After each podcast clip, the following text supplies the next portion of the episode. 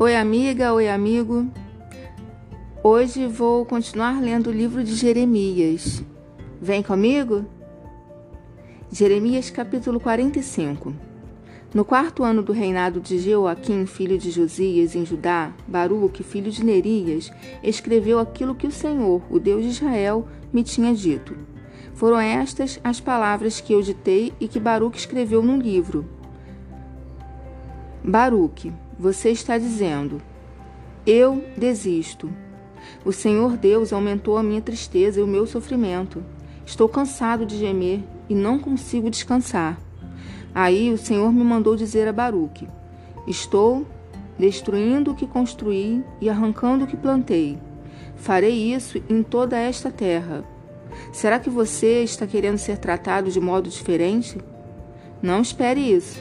Eu farei a desgraça cair sobre toda a humanidade, mas você, pelo menos, escapará com vida, esteja onde estiver. Eu, o Senhor, falei. Jeremias capítulo 46 O Senhor Deus me falou a respeito das nações. Ele me falou sobre o exército de Neco, rei do Egito, que foi vencido em Carquemes, perto do rio Eufrates pelo rei Nabucodonosor da Babilônia. Isso aconteceu no quarto ano do reinado de Jeoaquim, filho de Josias, em Judá. A respeito do Egito, Deus disse o seguinte: Os oficiais egípcios gritam: Aprontem os seus escudos e marchem para a batalha. Ponham arreios nos cavalos e montem. Formem filas e ponham os capacetes. Afiem as lanças e vistam as couraças. Mas o que estou vendo? Pergunta Deus. Os egípcios estão fugindo de medo. Eles correm apavorados e fogem tão depressa que nem olham para trás. Aqueles que correm depressa não podem escapar, os soldados não conseguem fugir. No norte, perto do rio Eufrates, eles tropeçam e caem. Quem é este que vem subindo como o rio Nilo, como um rio inundando as suas margens? É o Egito, subindo como o Nilo, como um rio alagando as suas margens. O Egito disse: Vou subir e cobrir o mundo, vou destruir as cidades e os seus moradores. Egípcios, mandem os cavalos saírem e façam os carros de guerra correrem. Mandem os soldados avançarem. Os homens da Etiópia e da Líbia, que carregam escudos, e os homens de Lude, que atiram flechas com seus arcos. Esse é o dia do Senhor, o Deus Todo-Poderoso. Hoje ele se vingará. Hoje ele castigará os seus inimigos. A sua espada os devorará até não querer mais e beberá o sangue deles até ficar satisfeita. Hoje o Senhor Todo-Poderoso oferecerá as suas vítimas em sacrifício no norte, perto do rio Eufrates, povo do Egito. Vá a Gileade, vá procurar remédios, Todos os seus remédios não adiantam, pois o seu mal não tem cura. As nações ouviram falar da vergonha da sua derrota. A terra inteira escutou os seus gritos. Um soldado tropeçou no outro e os dois caíram no chão. Quando o rei Nabucodonosor da Babilônia veio atacar o Egito, o Senhor Deus me disse o seguinte: Anuncie isto nas cidades do Egito, em Migdol, Mênfis e Táfnis. Preparem-se para se defender tudo que vocês têm será destruído na guerra. Porque foi que o seu Deus poderoso caiu. Foi porque o Senhor Deus o jogou no chão. Os soldados do Egito tropeçaram e caíram, e disseram uns aos outros: Vamos depressa, vamos voltar para casa, para o nosso povo, e assim escaparemos da espada do inimigo.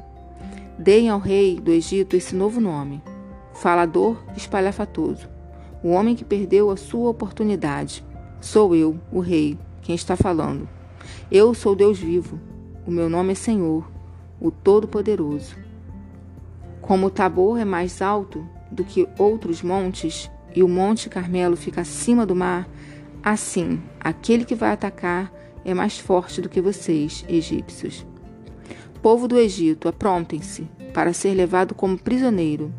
A cidade de Mênfis vai virar um deserto, será arrasado e ficará sem moradores. O Egito é como uma bela vaca, mordida por um moscão que vem do norte. Até os seus soldados pagos para lutarem são tão mansos como bezerros gordos. não ficaram firmes para lutar. Todos eles viraram as costas e fugiram porque chegou o dia da desgraça. Chegou a hora da sua destruição. O Egito foge, assobiando como uma cobra, porque o exército inimigo está chegando. Os inimigos atacam com machados, como se fossem cortadores de lenha. Eles derrubam sua floresta, onde é tão difícil entrar. Os seus homens são tantos que não podem ser contados. Os soldados inimigos são mais numerosos do que gafanhotos. O povo do Egito está humilhado porque foi dominado pela nação do norte. Eu, Senhor, estou falando. O Senhor Todo-Poderoso, Deus de Israel, disse: Eu castigarei Amon, o Deus de Tebas, e também o Egito, os seus deuses e os seus reis. Castigarei o rei do Egito e todos os que confiam nele. Eu os entregarei aos que querem matá-los, isto é, ao rei Nabucodonosor da Babilônia e ao seu exército. Porém, mais tarde o povo viverá outra vez na terra do Egito. Eu, Senhor, estou falando.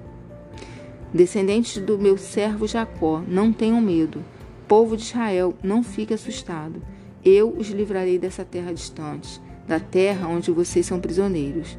Vocês voltarão e viverão em paz, viverão em segurança, e ninguém fará com que fiquem com medo.